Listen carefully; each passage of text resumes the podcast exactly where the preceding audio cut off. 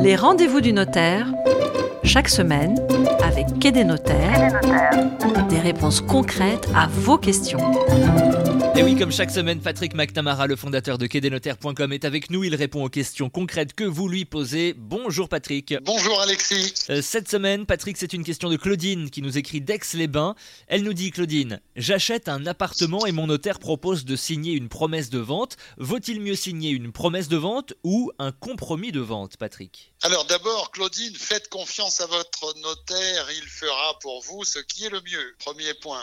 Euh, la différence entre un compromis de vente et une promesse de vente, nous allons le voir. Il y en a quelques-unes, mais avant tout, ces deux contrats sont ce qu'on appelle des avant-contrats. C'est-à-dire que que ce soit une promesse ou un compromis de vente, ils sont utiles pour fixer les délais et notamment préparer l'acte authentique de vente. Vous savez, quand on signe un avant-contrat, que ce soit une promesse ou un compromis, eh bien, il faut purger le délai de rétractation et tout ce délai d'avant-contrat, de promesse de vente ou de compromis va permettre de préparer tout cela, d'obtenir le prêt immobilier, de purger le droit de préemption s'il y en a un. Quelle est la différence? Un compromis de vente, c'est une promesse de vente, mais simplement, c'est une promesse qu'on appelle synalagmatique, c'est-à-dire concrètement, les deux parties, le vendeur et l'acheteur, s'engagent. Le vendeur s'engage à vendre et l'acquéreur s'engage à acquérir aux mhm. charges et aux conditions qui sont prévues dans le compromis. Donc ça, c'est le compromis de vente, les deux parties s'engagent. La promesse de vente, en réalité, ce n'est pas une promesse synalagmatique comme le compromis, mais unilatérale. Et la différence est là, c'est que seul le vendeur s'engage ah. définitivement et irrévocablement à vendre. L'acquéreur, lui, ne s'engage pas définitivement à acquérir, il bénéficie, et c'est pour ça d'ailleurs qu'on l'appelle le bénéficiaire de la promesse, il bénéficie d'un droit d'exclusivité, donc pendant toute la durée de la promesse de vente, le vendeur réserve le bien au profit du bénéficiaire de la promesse de vente.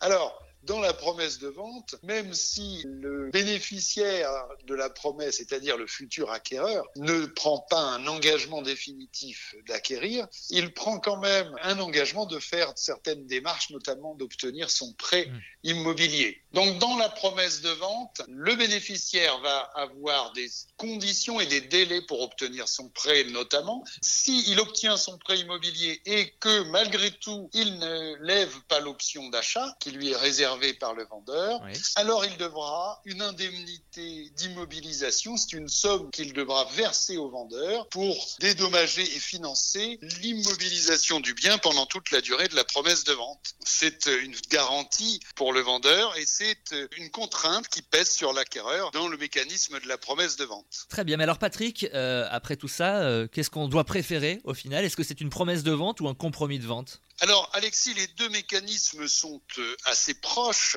Ils sont très sécurisés tous les deux lorsque les contrats sont correctement rédigés. Mhm. En réalité, je n'ai pas de préférence et nous ne pouvons pas donner une préférence à l'un ou l'autre car si les contrats sont bien rédigés, ils sont tous les deux sécurisés. Dans le compromis de vente, les deux parties sont engagées et en cas de défaut d'une des parties, chaque partie peut contraindre l'autre en mhm. exécution forcée, c'est comme ça que ça s'appelle. C'est-à-dire que on peut demander au juge de faire réaliser l'obligation du vendeur ou de l'acquéreur qui euh, fait défaut. Dans une promesse de vente, certes, il n'y a que le vendeur qui s'est engagé à vendre, mais comme je le disais, l'acquéreur, lui, a pris des engagements, notamment d'obtenir son prêt dans certains délais. Mhm. Et puis, s'il ne euh, pas ses engagements, il a des sanctions, et notamment une indemnité à verser. Et en plus, dans les promesses de vente reçues par les notaires, eh bien, généralement, il est inclus une clause d'exécution forcée qui confère à la promesse de vente la même sécurité que le compromis de vente. Donc, Claudine, pas d'inquiétude, une promesse de vente reçue par un notaire est très sécurisée. Ce qui est important, c'est que les deux contrats contiennent bien toutes les clauses suspensives, les conditions de la vente et qu'elles contiennent aussi des contraintes et une clause d'exécution forcée. Faites comme Claudine, vous aussi vous pouvez poser vos questions à Patrick McNamara, le fondateur de quai-des-notaires.com sur quai-des-notaires.com slash les rendez-vous du notaire. Et à la semaine prochaine Patrick. À la semaine prochaine Alexis, merci. Les rendez-vous du notaire, chaque semaine avec Quai des notaires, des réponses concrètes à vos questions.